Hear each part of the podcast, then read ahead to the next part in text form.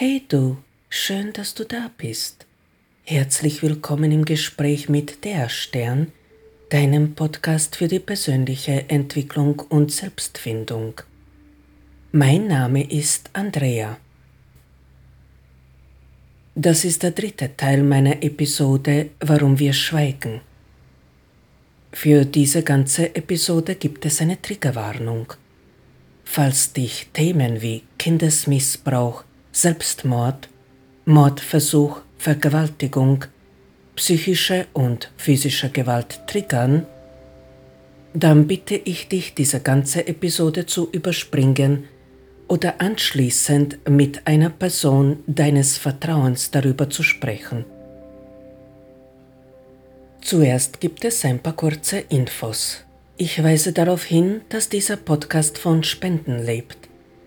Einen Link zur Spendenwebseite Kofi findest du in der Beschreibung und auf meiner Webseite.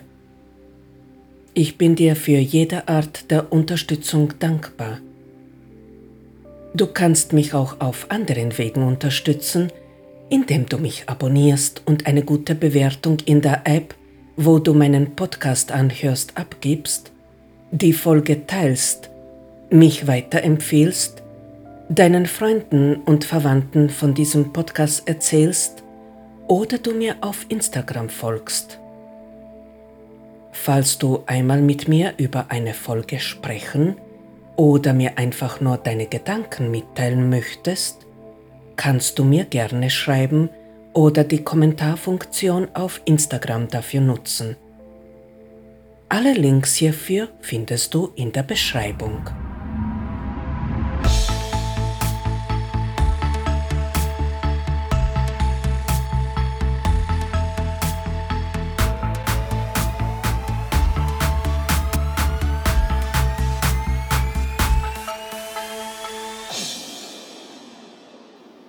Tut leid, dass meine Stimme noch immer daneben ist.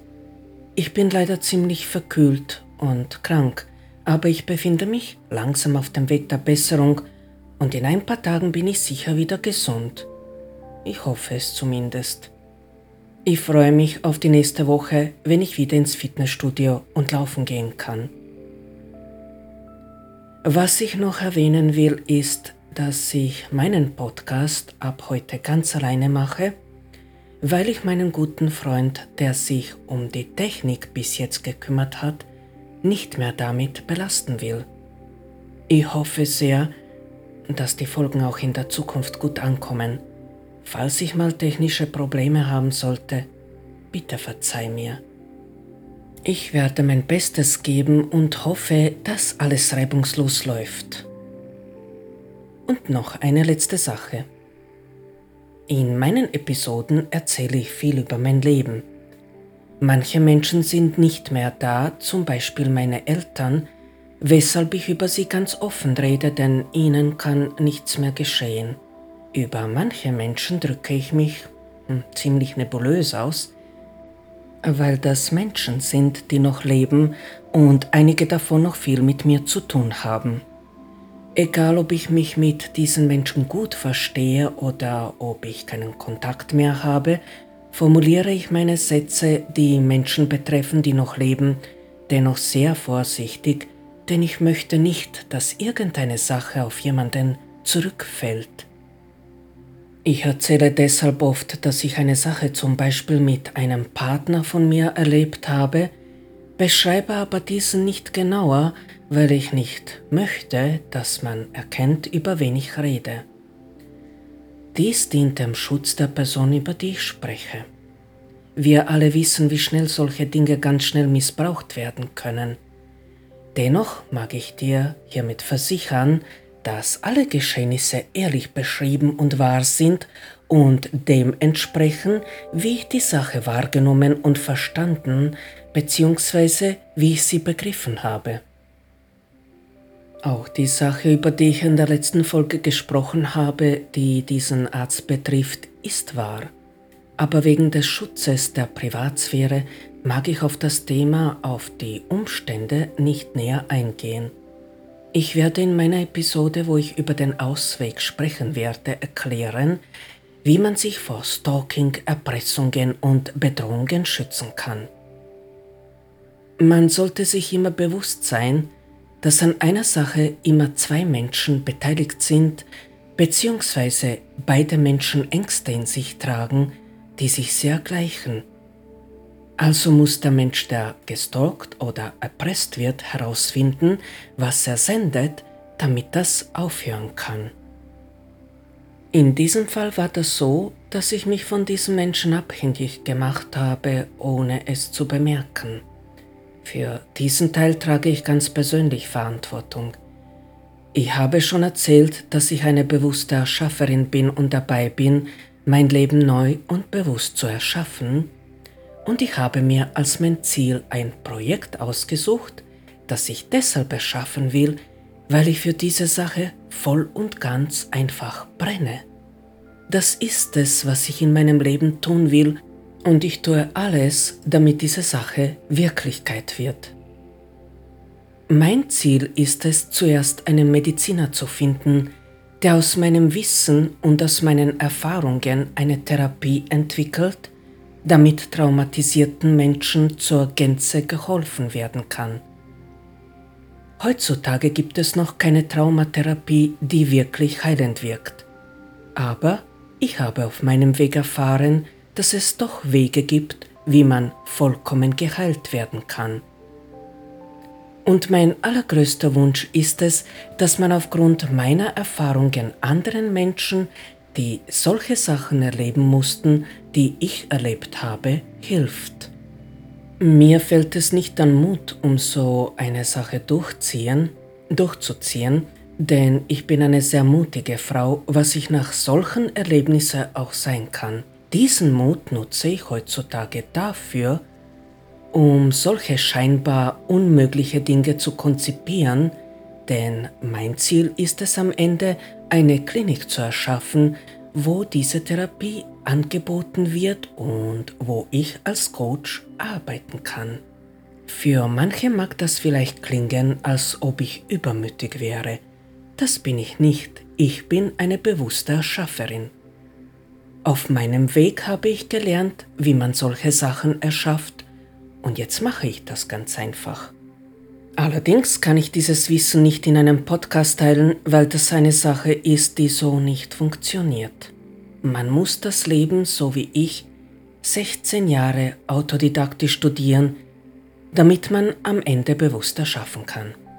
Würde ich jetzt mein Wissen hier mit dir teilen, würdest du glauben, dass du dasselbe tun kannst. Das kannst du aber nicht, weil dir ganz einfach die ganze Erfahrung fehlt, die ich gemacht habe. Und weil das nicht gelingen kann, würdest du dann denken, dass ich dich anlüge. Jeder, der lernen will, bewusst zu erschaffen, kann das mit meiner Anleitung sicher tun, aber wie man die Sache erschaffen kann, die man sich aussucht, das lernt jeder am Ende des Weges im vorletzten Studienjahr. Garantiert. Was ich aber sagen wollte, ist, dass ich geglaubt habe, ich kann nur mit diesem Arzt diese Klinik erschaffen, weil er der Mann war, der mein Wissen geprüft und bestätigt hat. Und genau da war mein Denkfehler. Ich habe mich von ihm abhängig gemacht und deshalb ist nichts gegangen. Ich brauche für mein Vorhaben, für dieses Projekt tatsächlich viel Hilfe, denn es gibt so viele Sachen, die ich nie gelernt habe. Also brauche ich für mein Vorhaben Menschen, die sehr wissend auf ihrem Gebiet und sehr klug sind und denen ich vertrauen kann. Mein Wunsch ist es außerdem, dass mein Partner diese Sache mit mir erschafft und nicht ein fremder Mensch. Und genau da habe ich mich verstrickt. Ich habe gedacht, dass nur dieser Mann und genau dieser Arzt dieses Projekt mit mir durchziehen kann, aus Gründen, die ich hier nicht nennen will. Aber nachdem sich dieser Mann auch nach sechseinhalb Jahren nicht entscheiden konnte und ich nie gepasst habe, habe ich es sein lassen. Ich kann und werde die Klinik auch mit dem Mann, den ich vor kurzem lieben gelernt habe, genauso erschaffen. Er ist vom Beruf kein Arzt, aber ein wunderbarer Architekt. Und einen geeigneten Arzt werden wir sicher finden. wie man solche Abhängigkeiten erkennen und wie man sich aus solchen Strukturen dann befreien kann, werde ich in einer anderen Folge oder Episode erzählen. Für alles gibt es einen Ausweg auch aus solchen Verstrickungen. Und da sind wir schon bei der heutigen Folge angelangt. Am Ende der letzten Folge habe ich darüber gesprochen, dass mein Vater ein schweres Trauma gehabt hat. Er ist als junger Mann mit seinem Motorrad verunglückt und eine Ärztin, die angehalten und nach ihm geschaut hat, hat ihn quasi für tot erklärt. Seine Verletzungen sind sehr lebensbedrohlich gewesen und sie hat ihn einfach liegen lassen, weil sie dachte, dass er so oder so sterben wird. Und jedes Jahr, also um die Zeit herum, um Ende November, war mein Vater zu uns Kinder am grausamsten. Bevor ich weiter über die Misshandlungen meines Vaters erzähle, möchte ich etwas über äh, meine Familie erzählen, über das, wie sie von außen von anderen Menschen wahrgenommen worden ist. Dieser Teil ist gar nicht so unwichtig, weil da wird einem ziemlich schnell klar, weshalb man solche Sachen von außen sehr selten wirklich bewusst wahrnimmt. Ich spreche hier von Kroatien ab dem Jahr 1977.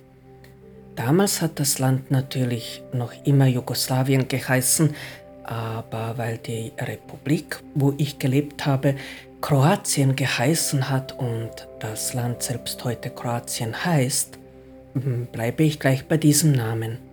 Sonst kann es passieren, dass wir da durcheinander kommen. Damals lebte man natürlich dort anders als man heute lebt.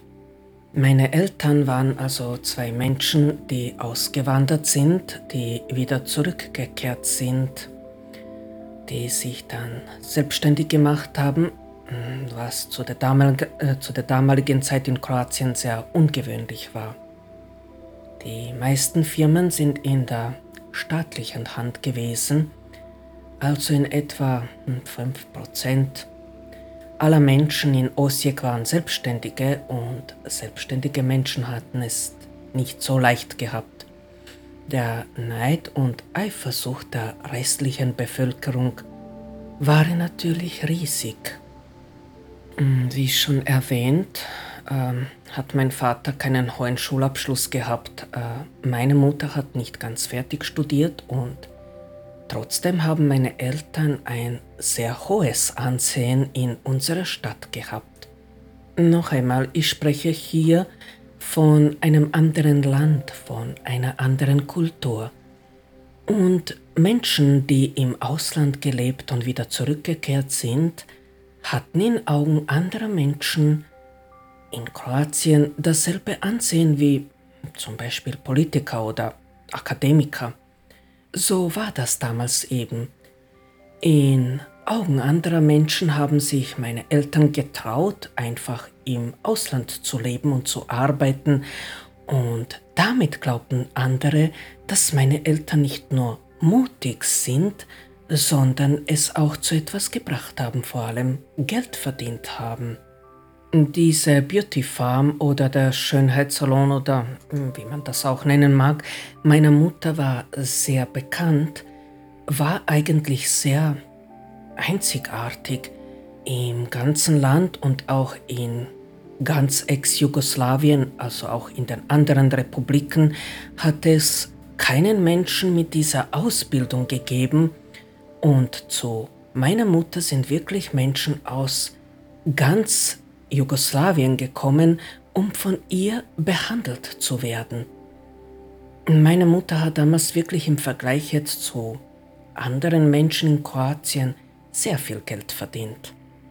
Mein Vater hat aber weniger verdient als sie. Er hat in seinen besten Jahren in Österreich als Lkw-Fahrer in etwa 30.000 Schilling verdient im Monat und das war zu der damaligen Zeit, äh, das war schon sehr viel Geld. Damals haben die Lkw-Fahrer, die viel ins Ausland gefahren sind, noch verdient. Aber eben ihm hat es nicht gefallen, dass meine Mutter bekannter war und dass sie mehr verdient hat und ein größeres oder höheres Ansehen gehabt hat. Ehrlich gesagt, mir ist das als Kind überhaupt nicht bewusst gewesen. Ich habe als Kind keinen Unterschied zwischen meinen Eltern und anderen Familien gemacht, weil das einem Kind nicht wichtig ist, glaube ich zumindest. Mir war es halt weder richtig aufgefallen noch wichtig, aber ich habe aus Erzählungen, äh, Entschuldigung, aus Erzählungen und Streitereien meiner Eltern mitbekommen, dass das etwas ist, was angeblich wichtig sein sollte. Mehr hat mich das allerdings nicht gekümmert. Ich weiß nicht, wie sie das geschafft haben, aber meine Eltern waren im Grunde fast ausschließlich mit sehr angesehenen Menschen in Osijek befreundet. Das waren Richter, äh, Rechtsanwälte, Ärzte, Professoren oder andere Selbstständige eben. Dass sich meine Mutter in diesen Kreisen bewegt hat, das kann ich noch nachvollziehen, weil die Frauen von diesen gemeinsamen Freunden ihre Kundinnen gewesen sind. Was allerdings mein Vater gemacht hat, damit er sich auch in diesen Kreisen bewegen kann, das kann ich nicht ganz nachvollziehen. Ich glaube nicht, dass er diese Menschen nur deshalb gekannt hat und mit ihnen befreundet war, weil meine Mutter die Gattinnen behandelt hat. Allerdings kann ich mich sehr gut daran erinnern, wie er sich diesen Menschen gegenüber verhalten hat und wer meinen Vater in diesen Momenten beobachtet hat, der wäre nie auf die Idee gekommen, dass er gewalttätig hätte sein können. Mein Vater hat sich da in einen riesengroßen, urfreundlichen Teddybären verwandelt, der diesen Menschen dann sehr geschmeichelt und für sie alles gemacht hat und sich wirklich um sie bemüht hat und das hat diesen Menschen natürlich gefallen. Außerdem war ironischerweise mein Vater sehr humorvoll und hat meistens gute Witze reißen können. Naja, gut, vielleicht spielte diese Tatsache, dass meine Eltern im Ausland gearbeitet haben, doch eine viel größere Rolle, als mir bewusst ist. Das kann schon hinkommen. Wenn ich es mir aber genau überlege, kann es doch eine Rolle gespielt haben, dass äh, mein Großvater dieses große Unternehmen mit seinem Freund geführt hat, von dem ich in der letzten Folge gesprochen habe und mein Großvater eigentlich schon eine bekannte Persönlichkeit in Osijek war.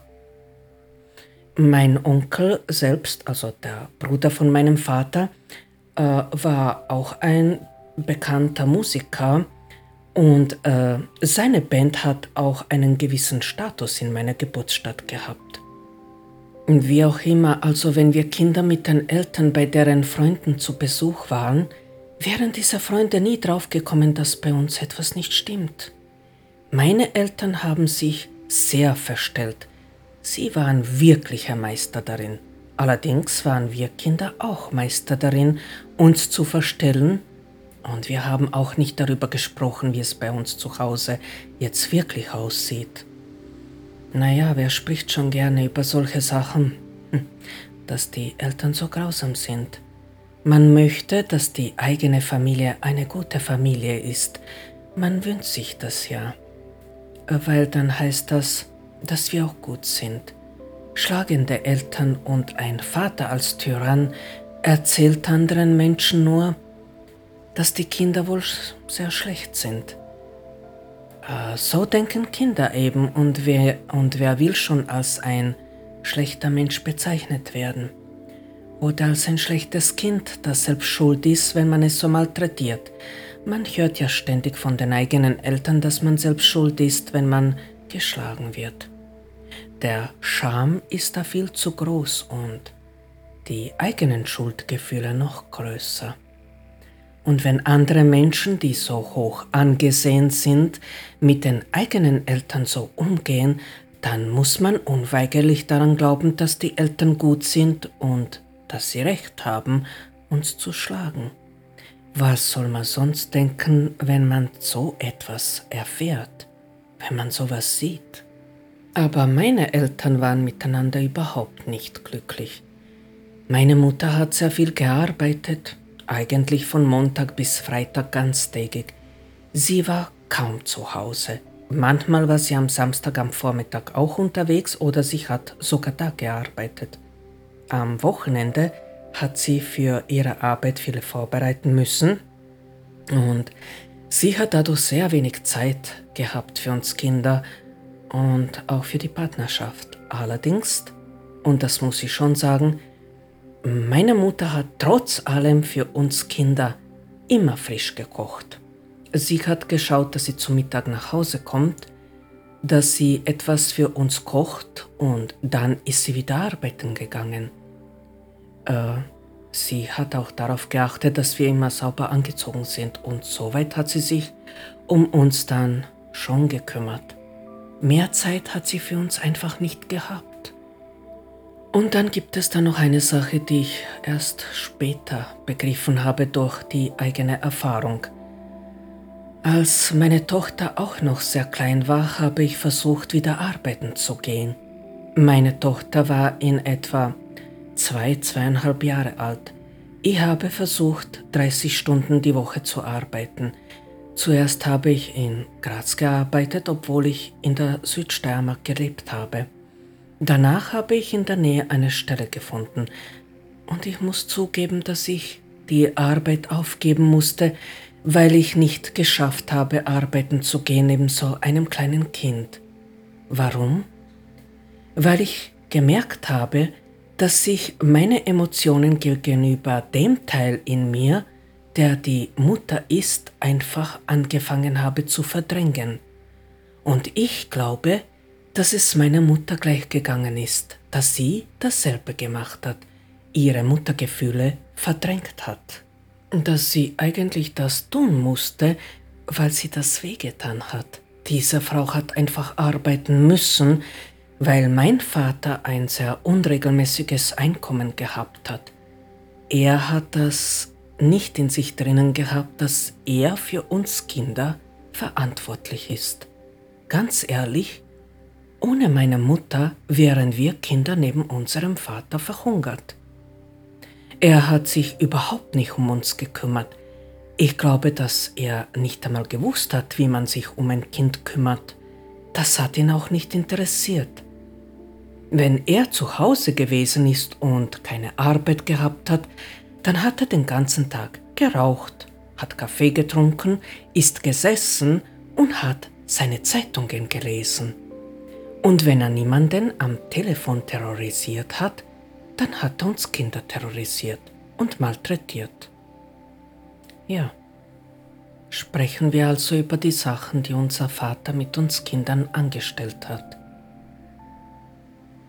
Ich habe schon in der letzten Folge erzählt, dass er uns immer verprügelt geschlagen hat, mit allem, was er erwischt hat. Am Anfang eben mit der Hand und mit dem Hausschuh, später mit einem Ledergurt und der Hundeleine und mit einem Besenstiel. Ja, solchen Sachen halt. Im Durchschnitt hat er uns in etwa zweimal die Woche geschlagen, so ungefähr. Bis zu meinem 16. Lebensjahr, wo ich mich gewehrt habe, aber dazu komme ich noch später. Du kannst ja also in etwa ausrechnen, wie oft wir Kinder verprügelt worden sind. Tja. Aber da gab es auch andere Misshandlungen, die gleich oder zum Teil auch noch viel schlimmer waren. Mein Vater war ein Sadist und das war er wirklich. Er hat es sichtlich genossen, wenn er uns Kinder bedroht hat, zum Beispiel, wenn er wollte, dass wir für ihn etwas erledigen, also mein Bruder und ich, dann hat er uns gerufen. Und wenn wir nicht sofort geantwortet haben, unsere Sachen, mit denen wir uns beschäftigt haben, unterbrochen haben und zu ihm gelaufen sind, dann hat er uns noch immer gerufen, unsere Namen ausgesprochen, und zwar so drohend, dass wir gewusst haben, wir müssen sofort hinlaufen, weil wenn wir es nicht tun, dann wird er uns dann wieder zu uns kommen und dann wird er uns grün und blau schlagen. Das Problem war, dass er uns auch dann ständig unterbrochen hat, wenn wir gelernt haben. Mein Bruder und ich haben am Anfang ein gemeinsames Zimmer gehabt, aber später wurde das Haus weiter ausgebaut und er, also mein Bruder, hat eine eigene kleine Wohnung bekommen und dann bin eigentlich nur noch ich in unmittelbarer Nähe gewesen, die zur Verfügung stand. Und das habe ich ordentlich zu spüren bekommen. Über dieses Thema möchte ich ausführlicher erzählen. Ich habe mich viele Jahre gefragt, weshalb ich so viel Angst vor Folter habe und weshalb mich solche Bilder noch immer dermaßen belasten. Und seit einigen Monaten bin ich mir sicher, dass ich hier eine seelische Folter erlebt habe. Man muss sich das einmal vorstellen, was dieser Unmensch, der mein Vater war, gemacht hat. Wenn er auf die Idee gekommen, in, äh, gekommen ist, dass ich ihm zum Beispiel ein Päckchen Zigaretten kaufen gehen soll, dann hat er mich gerufen. Einfach so, egal was ich getan habe, egal womit ich mich beschäftigt habe oder wo ich gewesen bin. Und dann habe ich sofort alles liegen lassen und zu ihm laufen müssen. Er hat mir dann das Geld gegeben und ich musste in die Trafik laufen, damit ich die gewünschten Zigaretten oder was auch immer zu ihm bringen kann. Aber wehe, ich habe da nicht gleich gehorcht. Ich könnte unzählige Beispiele nennen, wie er uns, aber besonders mich wie ein Dienstmädchen behandelt hat, die er verprügelt und der er gedroht hat, wenn sie nicht das getan hat, was er sagte. Naja, eigentlich wie eine Sklavin. Sogar wenn er Kaffee trinken wollte, hat er mich einfach, einfach so unterbrochen und ich musste in die Küche laufen und ihm seinen Kaffee servieren. Das Problem war, dass er auch dabei immer schlimmer geworden ist. In der Grundschule, also in den ersten acht Schuljahren, musste ich zu Hause noch nicht so viel lernen, weil ich in der Schule gut aufgepasst habe. Außerdem ist der Stoff noch relativ leicht zu bewältigen gewesen und ich war eine recht fleißige Schülerin. Aber später ging ich in eine Schule, die man mit dem heutigen Gymnasium vergleichen kann, wobei bei uns der Besuch vom Gymnasium erst nach diesen acht Jahren nach der Grundschule möglich war. Also wir hatten nicht so ein Schul Schulsystem wie äh, so ein Schulsystem wie hier in Österreich, wo man nach der Volksschule in die neue Mittelschule gekommen ist. In der Schule, die ich dann besucht habe, hat man vermehrt Betriebswirtschaft gelernt und in meinem Fall dann viele Sprachen, da ich mich für die Fachrichtung Fremdsprachenkorrespondent entschieden habe. Und ich hatte da eine ganze Menge Stoff zu bewältigen, aber mein Vater hat mich einfach nicht lernen lassen. Ich weiß nicht, ob du dir das so vorstellen kannst, aber wenn du kannst und willst, dann stelle dir vor, du arbeitest an einer Sache und irgendjemand unterbricht dich dabei ständig. Ich hatte davon ganz ernste Konzentrationsschwierigkeiten bekommen und sehr früh schon ernsthafte Probleme mit meinen Nerven. Ich war unglaublich nervös, hatte jahrelang meine Fingernägel gekaut, hatte oft Kopf- und Magenschmerzen äh, litt unter einer Essstörung und so weiter. Äh, nachdem ich am Tag kaum Zeit hatte zu lernen, habe ich einfach in der Nacht gelernt. Und so habe ich in etwa einmal die Woche eine Nacht durchgemacht und bin ohne Schlaf in die Schule gegangen, damit ich den Stoff für die Prüfung irgendwie durchgehen kann. Weder meine Mutter noch mein Vater haben sich die Gedanken darüber gemacht, dass ich noch eine Schülerin bin, die lernen musste. Ich musste nicht nur im Haushalt viele Sachen erledigen, ich musste sogar bei meiner Mutter in ihrem Kosmetikstudio aushelfen, besonders in den Ferien, aber auch während des Schuljahres.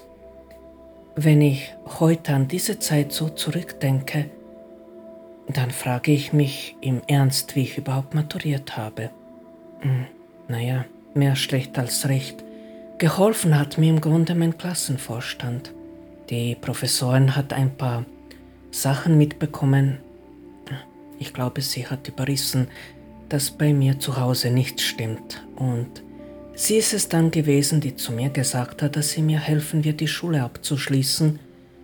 Ich aber schauen soll, dass ich am Ende wieder zurück nach Österreich gehe, dass ich weit weggehe, damit ich aus meinem Leben noch was machen kann.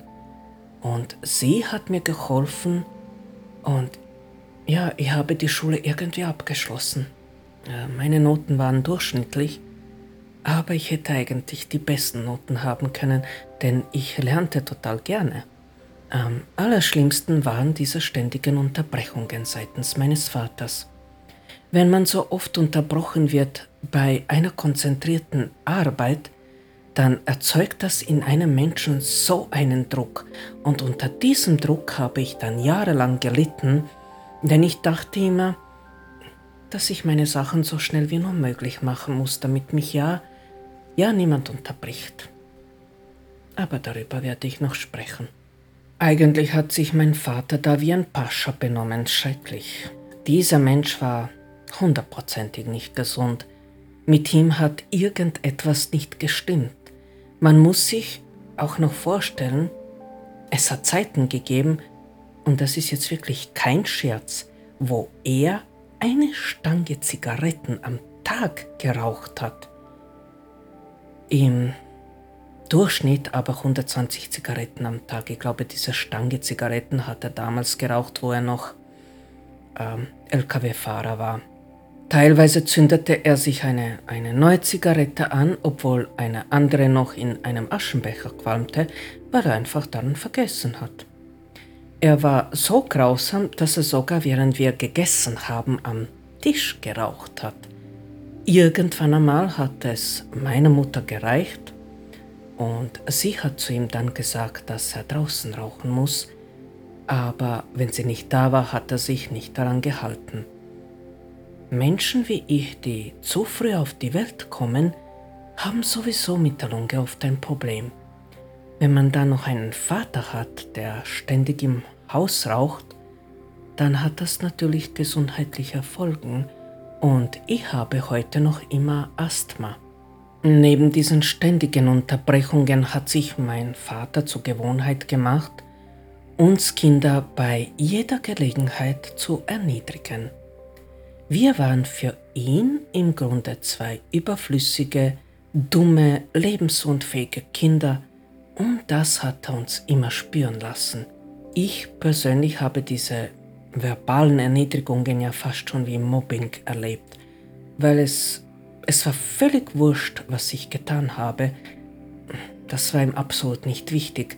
Sobald er mich bei etwas erwischt hat, das ich nicht sofort zu seiner vollkommenen Zufriedenheit und seiner Vorstellung gemacht habe, hat er mich auf die primitivste Art erniedrigt.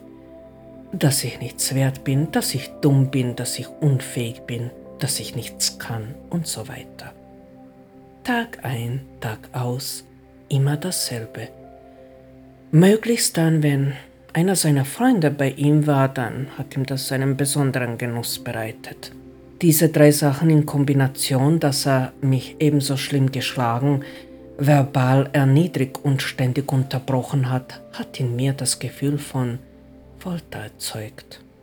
Na gut, da sind noch ein paar Sachen dazugekommen, unsittliche Berührungen und so weiter, aber darüber werde ich noch erzählen. Insgesamt hatte ich das Gefühl, mich in einem leeren, dunklen Raum zu befinden, wo ich zwar nicht hinaus, aber mein Vater immer hereinkommen konnte. Ich hatte das Gefühl gehabt, festgehalten zu werden, mich nicht aus eigener Kraft befreien zu können. Und so hat sich meine Kindheit für mich angefühlt. Es war eine sehr einsame und sehr bedrohliche Kindheit. In meiner Grundschule bin ich auch gemobbt worden, aber da habe ich mich zu wehren gewusst und ich habe schon relativ früh manifestiert, dass ich das in meinem Leben nicht haben will. In der Schule können Kinder besonders grausam sein und in meiner Klasse wurden viele Kinder von anderen Gruppen und Grüppchen gemobbt aus der gleichen Klasse. Selten hat nur ein Kind ein anderes gemobbt.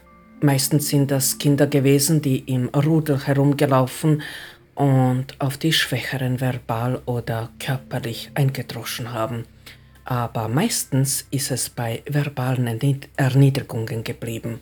Und wer zu Hause gemobbt wird, der wird es in der Schule auch werden. Eltern, die ihre Kinder davon nicht schützen und sagen, dass man nicht hinhören soll, stimmen dem Mobbing im Grunde zu, weshalb man auch deshalb dies erleben kann. Mobbing an der Schule gehörte bei uns irgendwie zum Alltag. Darüber wurde weder gesprochen noch hat man sich irgendwo beschweren können. Ich wurde zum Beispiel gemobbt, weil ich den Religionsunterricht nicht besuchen wollte. Da wurde mir gesagt, dass ich in der Hölle landen werde und ich deshalb ein voll schlechtes Mädchen bin und keine Ahnung, was für ein Blödsinn noch. Bei uns gab es damals noch keinen Religionsunterricht in der Schule, dafür musste man extra in die Kirche gehen, zweimal die Woche. Das habe ich auch versucht, aber mir war der Pfarrer total unsympathisch und ich habe an das Zeug, das er erzählte, ja, einfach nicht geglaubt. Ich habe keinen blassen Schimmer gehabt, worüber er faselt. Dann habe ich noch einmal, als ich ein bisschen älter war, versucht, in einer anderen Kirche mir ein Bild davon zu machen. Einer der Pfarrer war mit meinen Eltern befreundet und ich habe mir gedacht, weil er so sympathisch ist, mag ich noch einmal schauen, ob ich damit was anfangen kann. Ich habe mich zwar dort sehr wohl gefühlt in dieser anderen Kirche, aber mehr als das ist nicht entstanden. Kirche und ich können in diesem Leben nicht miteinander.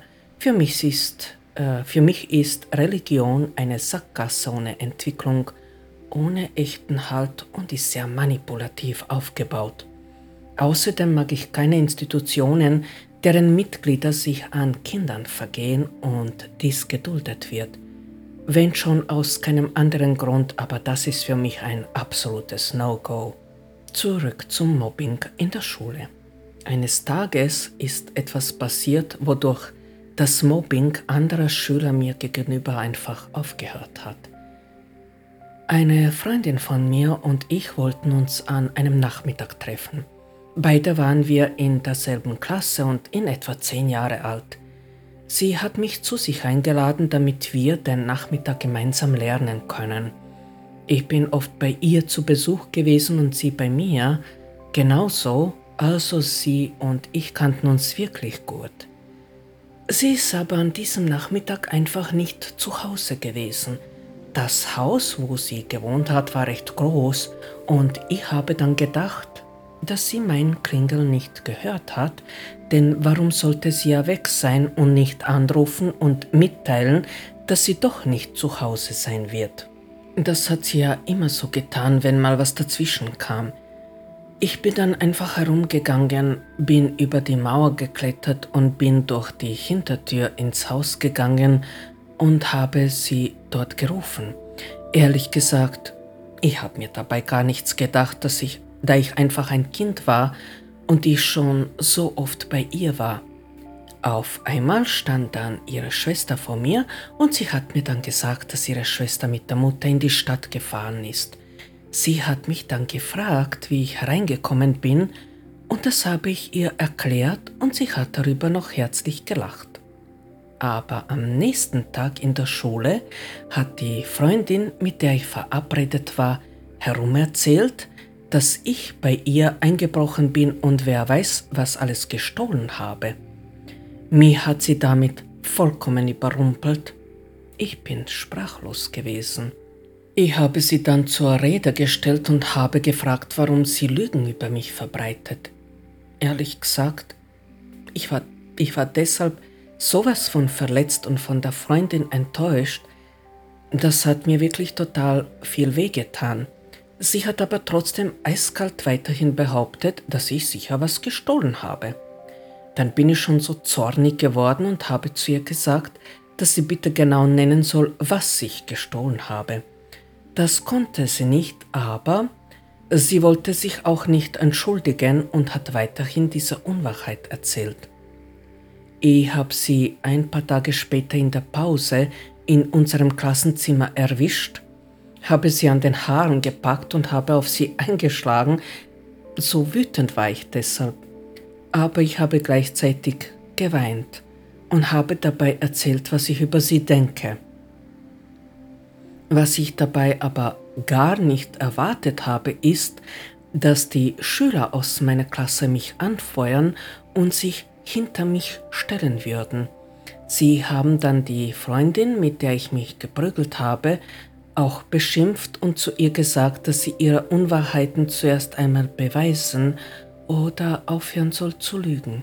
Hm, zum Glück ist da kein Lehrer vorbeigekommen, denn das hätte Folgen gehabt. Wir durften uns in der Schule nicht schlagen. Ich bin nicht viel stärker als das andere Mädchen gewesen. Sie und ich sind uns nichts schuldig geblieben. In dem Sinne hat es keine Gewinnerin gegeben, denn ich habe genauso einige Schläge abbekommen. Aber mich hat ab diesem Moment nie mehr ein anderes Kind gemobbt. Solchen Sachen begegnen viele Menschen früher oder später, und je früher man manifestiert, also sich gegen so etwas wehrt, desto einfacher ist es. Ich hatte bei dieser einer Sache noch relativ viel Glück, denn ich habe sehr früh manifestiert, dass ich nicht mehr gemobbt werde, nicht von anderen Schülern. Und meine Arbeitskollegen oder Chefs sind bei mir auch nie durchgekommen. Manche haben es probiert, aber äh, sind nicht weiter mitgekommen. Wenn man einmal erfährt, wie man sich richtig gegen so etwas wehrt, hat man in der Zukunft keine Angst mehr, sich dem zu stellen. Das Mädchen hat mich übrigens deshalb gemobbt, weil sie auf mich eifersüchtig war. Ich habe das erst später begriffen, dass einige meiner Mitschüler tatsächlich deshalb auf mich eifersüchtig waren, weil ich mit meinen Eltern eben im Ausland gelebt habe und meine Eltern relativ viel Geld verdient haben. Auch über die Eifersucht und den Folgen werde ich in einer anderen Folge mehr sprechen. Hm, ja, zurück zu meinen Eltern. Ich habe nicht besonders viel mitbekommen, wie mein Vater und wie meine Mutter miteinander umgegangen sind. Sie haben schon sehr viel gestritten. Das habe ich sehr wohl mitbekommen, aber wie ihr Sexualleben ausgesehen hat, das habe ich natürlich nicht mitbekommen oder sehr selten. Später, als ich schon fast erwachsen war, hat mir meine Mutter erzählt, dass sie im Grunde kaum was miteinander gehabt haben, also haben meine Eltern so gut, so gut wie keinen Sex gehabt. Was wir aber sehr wohl mitbekommen haben, wir Kinder also, ist, dass mein Vater äh, fremdgegangen ist. Ich muss zugeben, um diese Zeit herum war er auch sehr nett zu uns Kindern. Wir haben ihn eigentlich sehr wenig zu Gesicht bekommen und das war eine schöne Zeit für uns. Schrecklich, wenn man so über eigene Eltern redet. Sehr oft, wenn unsere Mutter und wir Kinder zu Hause waren und wenn wir gehört haben, dass unser Vater nach Hause kommt, äh, wenn wir sein Auto gehört haben, haben wir gesagt, oje, das Unglück kommt nach Hause. Und wir sind auseinandergegangen, jeder in das eigene Zimmer, um ihn nicht sehen zu müssen. Hm, das war einfach so furchtbar. Ja, so war das einfach. Sehr traurig. Dieses Fremdgehen hat nicht lange angedauert, denn meine Mutter hat meinem Vater mit der Scheidung gedroht und damit, dass sie der Frau, mit der er sie betrügt, Säure ins Gesicht schütten wird. Wobei ich bei so einer Aussage nur den Kopf schütteln kann. Und als der Vater uns Kinder gefragt hat, zu welchem Elternteil wir gehen würden im Falle einer Scheidung und mein Bruder und ich gesagt haben, dass wir bei der Mutter bleiben werden, hat sich die Sache mit dem Fremdgehen für ihn erledigt. Und damit komme ich zu der nächsten Misshandlung von diesem Tyrannen, zu dem sexuellen Missbrauch. Mein Vater hat noch etwas gemacht darüber. Darüber zu reden ist echt nicht einfach. Er hat sehr viel masturbiert, was ich aus der jetzigen Sicht natürlich nachvollziehen kann. Aber er hat auch sehr viele Pornofilme geschaut und das hat er auch dann gemacht, wenn ich zu Hause gewesen bin. Das ist ein Punkt, den ich nicht mehr nachvollziehen kann. Ich möchte hier nicht so weit ins Detail gehen und erzählen, woher ich diese Sachen weiß, die ich erzählen werde. Das kann ich aus Gründen des Selbstschutzes nicht machen. Ich möchte aber versichern, dass alles, was ich hier sage, der Wahrheit entspricht. Gewisse Sachen habe ich über Umwegen erfahren, manche, manche nur durch Zufall. Hier und da hat mich mein Vater selbst, hat sich mein Vater selbst ausgeplappert und an ganz viele Sachen habe ich mich erst viel später überhaupt erinnert. Erst vor etwa zehn Jahren. Also das ganze Bild hat sich dann erst später ergeben, was da alles passiert ist. Hm, einmal. Ja, einmal die Luft holen, weil das ist wirklich heavy, was da weiter vorgefallen ist. Also. Mein Vater hat masturbiert, hat sich die Pornofilme angeschaut und das Problem war, dass er sich dabei meine Mutter und ja, und hm, mich vorgestellt hat. Ich habe das auch an seinen Blicken bemerkt, dass da etwas ist, was nicht da sein soll. Ich wusste, dass sich so ein Elternteil eigentlich nicht benehmen soll und ich habe dann ganz schlimme Albträume davon bekommen. Also, ja, ich habe mitbekommen, dass er masturbiert und habe auch gesehen, was er sich dabei anschaut.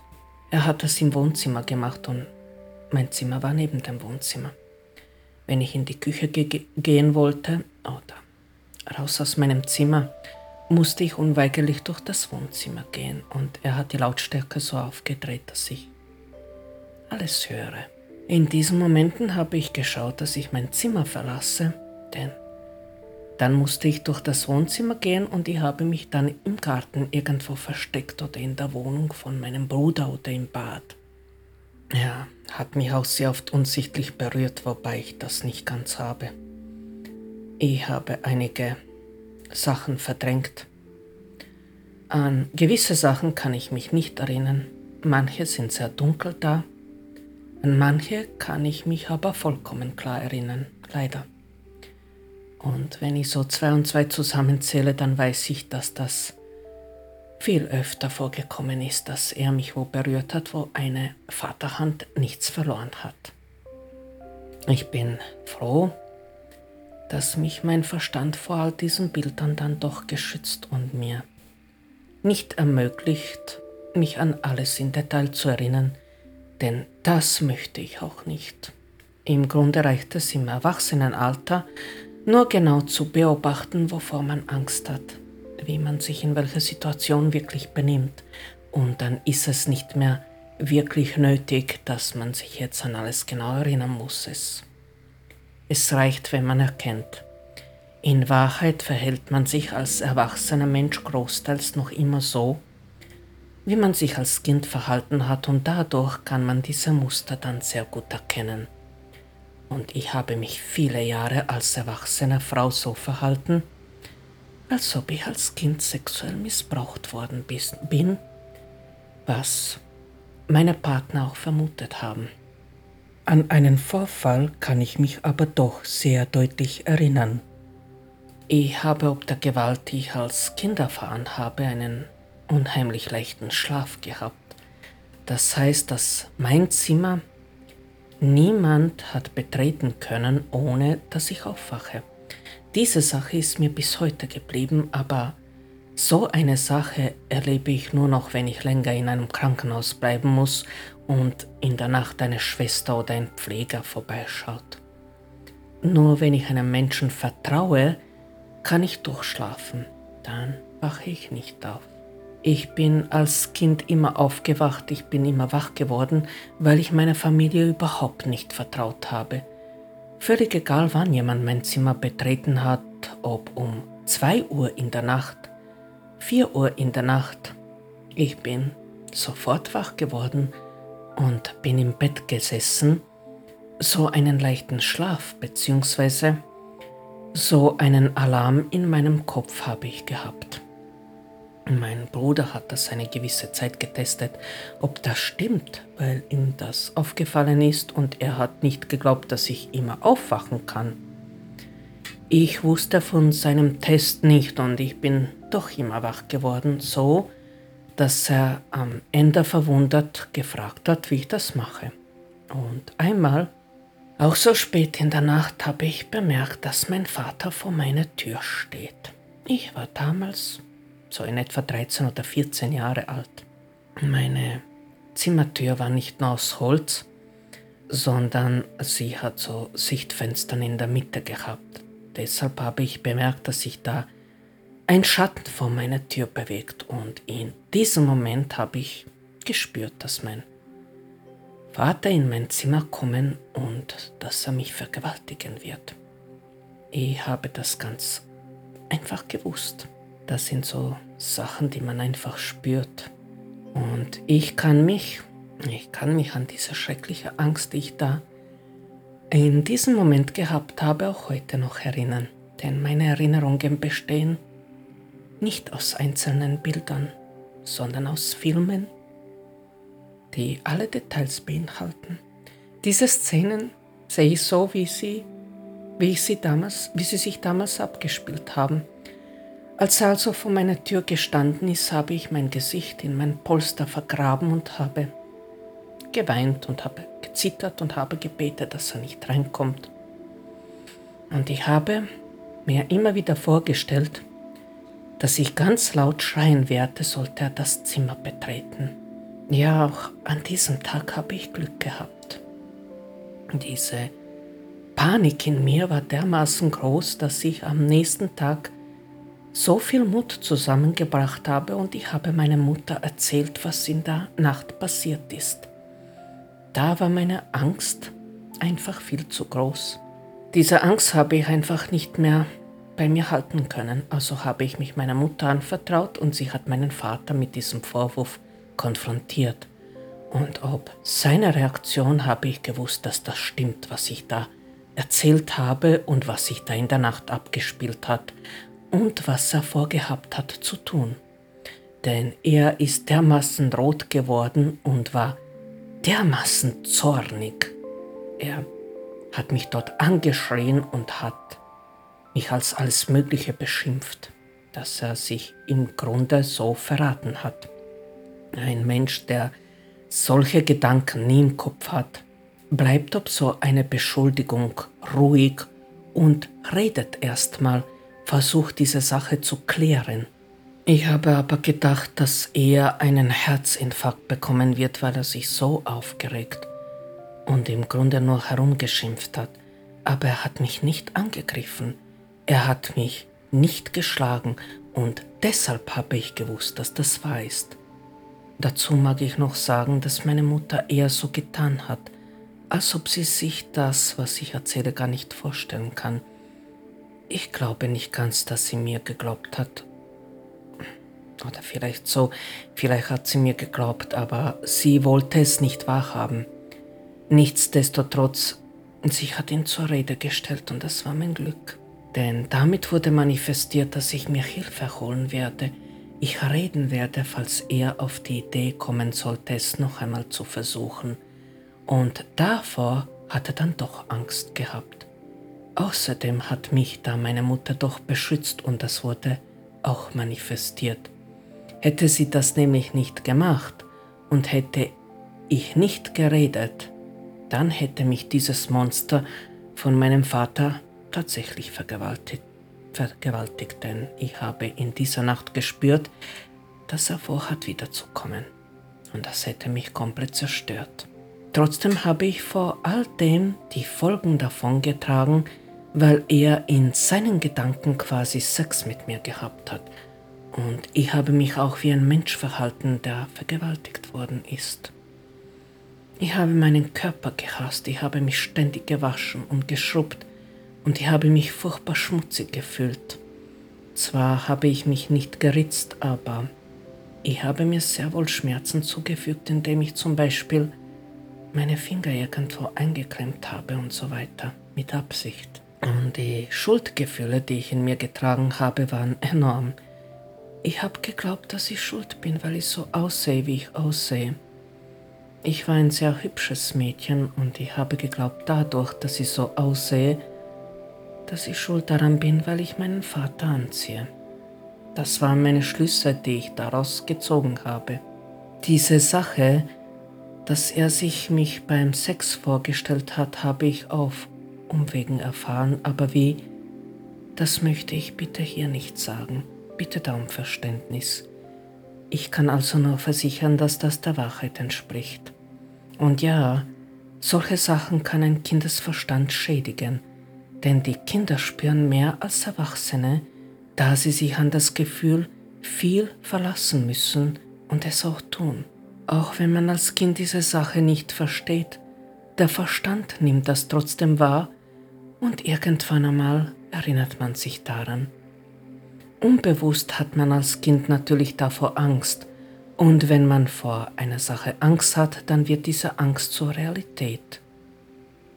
Ein Vater ist eine Person, die für die Sicherheit der Familie zuständig ist.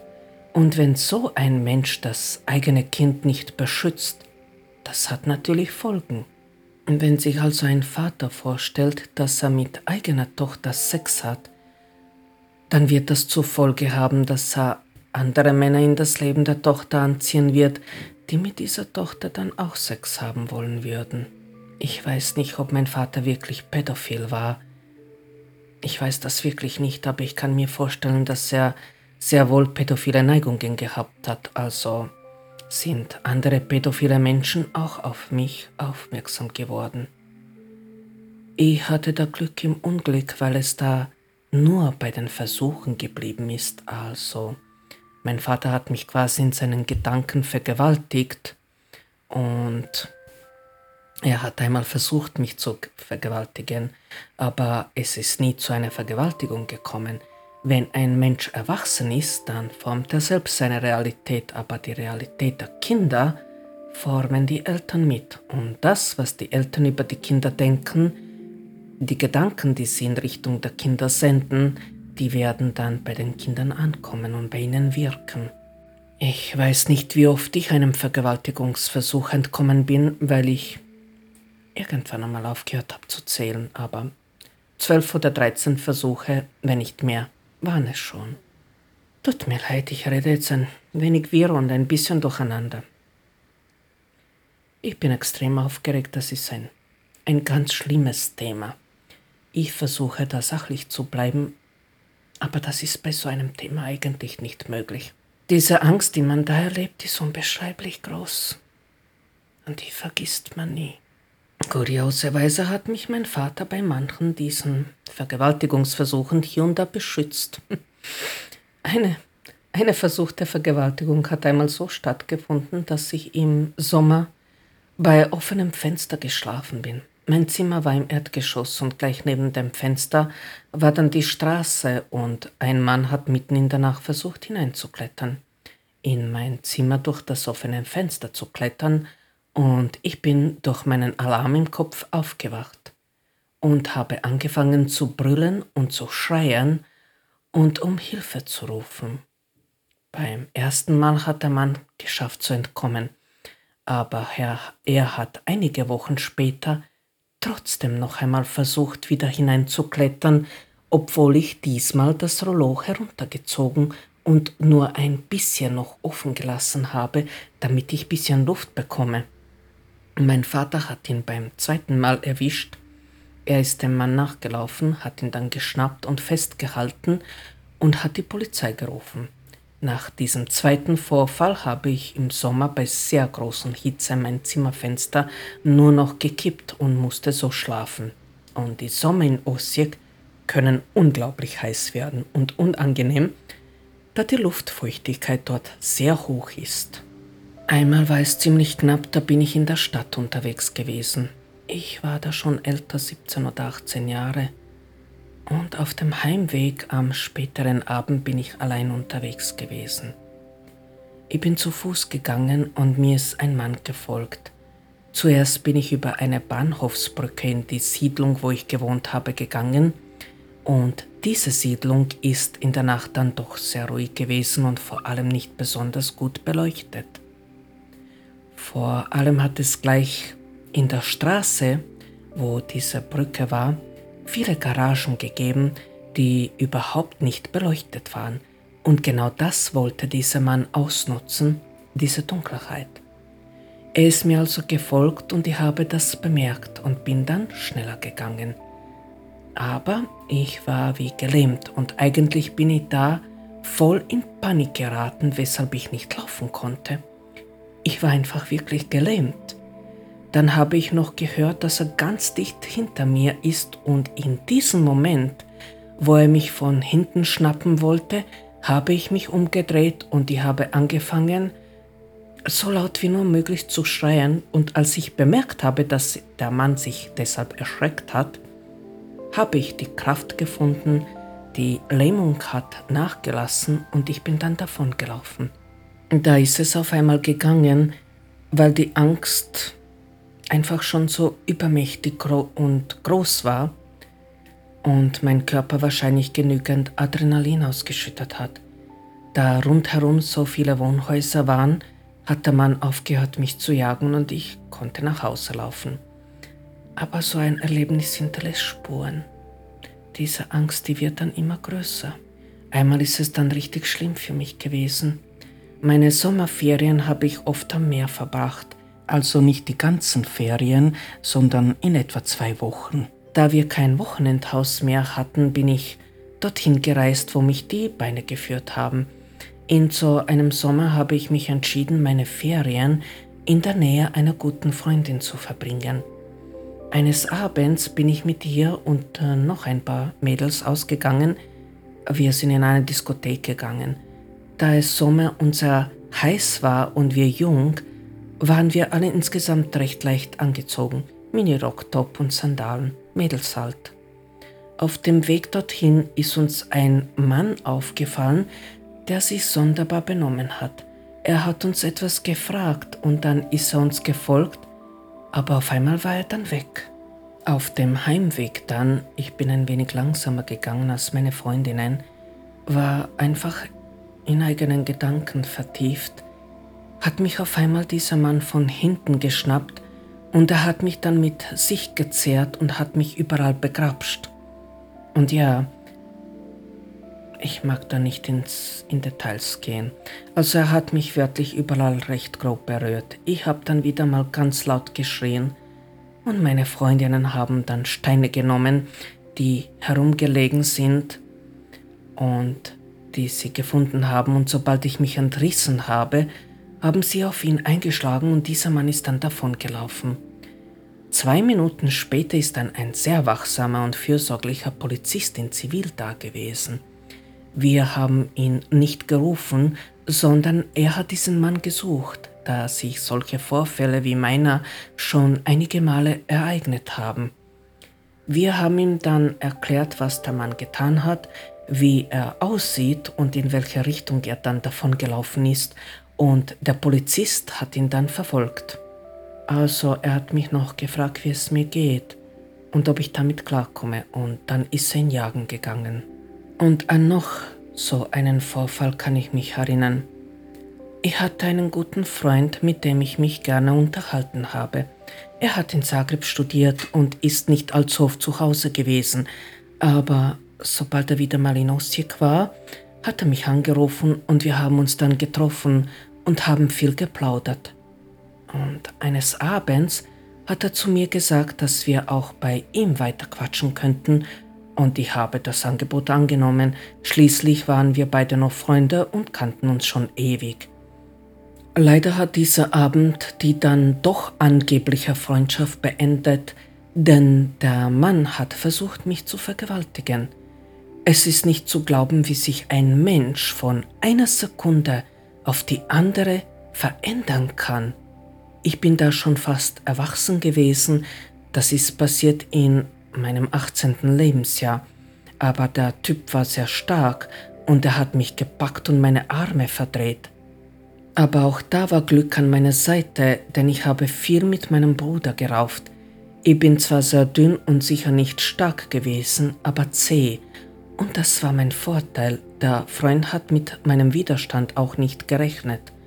Und so konnte ich mich entreißen und aus der Wohnung fliehen. Ein paar Tage später habe ich einen anderen Freund getroffen, der mit dem Freund, der mich vergewaltigen wollte, befreundet war. Und er hat zu mir gesagt, dass ich das echt gut gemacht habe, denn der andere hat ihm alles erzählt, was passiert ist. Und er hat ihm auch erzählt, dass er sich deshalb total viel schämt und es ihm leid tut, dass er das getan hat. Da bin ich aber mächtig stolz auf mich gewesen, dass meine Botschaft so gut angekommen ist. Es gab noch andere solche Vorfälle, aber an diese kann ich mich am deutlichsten erinnern, an die, die ich erzählt habe. Die Vergewaltigungsversuche haben dann zwar aufgehört, genau nach diesem letzten Vorfall, dennoch habe ich diese Sache noch in einer anderen Form erlebt, und zwar als ich nach Österreich ausgewandert bin. Ich habe in Tirol in einem Kurort gearbeitet, in so einer Wellnessoase und die Saisonpausen habe ich am Anfang noch zu Hause verbracht, meistens. Und in so einer Pause bin ich also nach Hause gefahren mit dem Zug. Ich bin an einer Haltestelle mit meinem Koffer gestanden am helllichten Tag und habe auf den Bus gewartet, der mich zum Bahnhof gebracht hätte. Auf einmal hat ein Mann mit den Kennzeichen aus der Umgebung vor mir angehalten und er hat mich gefragt, ob er mich mitnehmen kann. Da der Mann ein Einheimischer und draußen noch hell war, habe ich mir nichts dabei gedacht und bin bei ihm eingestiegen. Und genau, nach ein paar Kilometer landete seine Hand zuerst an meinem Knie. Diese wurde meinerseits entfernt. Der Mann hat sich nicht beirren lassen und hat mich gefragt, ob wir auf einen Sprung zu ihm fahren könnten. Ich habe zu ihm gesagt, dass er sofort anhalten soll und ich an dieser Fahrt und vor allem an ihm überhaupt kein Interesse habe. Seltsamerweise hat er dies befolgt und hat mich aussteigen lassen. Noch seltsamer ist, dass mir der Mann überhaupt keine Angst gemacht hat, weil ich einfach schon so gewohnt war, dass man ständig über mich herfallen will. Furchtbar, was ich da erzähle, aber es war einfach so. Ich war schon so gewohnt, so zu leben.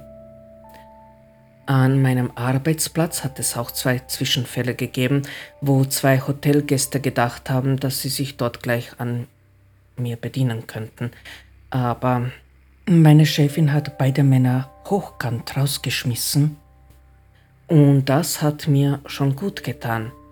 Im Grunde habe ich da manifestiert, dass ich mich auch ohne Familie selbst schützen kann.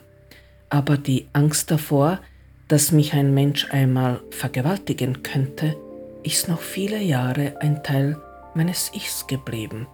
So sehr, dass ich mich nicht mehr getraut habe, allein wohin zu gehen, zumindest nicht in der Nacht. Und mit diesen Worten mag ich das heutige Thema beenden. In der nächsten Folge werde ich über noch eine Misshandlung bzw. einen Vorfall sprechen, in meinen Augen über das Schlimmste, was ich je erlebt habe und über die Rollen, die meine Mutter und mein Bruder in meinem Leben gespielt haben, denn auch die zwei Menschen haben mich misshandelt, jeder auf seine Art. Danach werde ich noch über die Folgen, die diese Misshandlungen auf mein Leben gehabt haben, sprechen. Meine nächste Episode wird dir dann den Ausweg zeigen, beziehungsweise ich werde darüber sprechen, wie ich aus dem ganzen Schlamassel herausgefunden habe. Vielen Dank für das Zuhören. Den vierten und letzten Teil dieser Episode gibt es dann am nächsten Freitag. Habe eine gesunde und feine Woche. Bis dann. Ciao.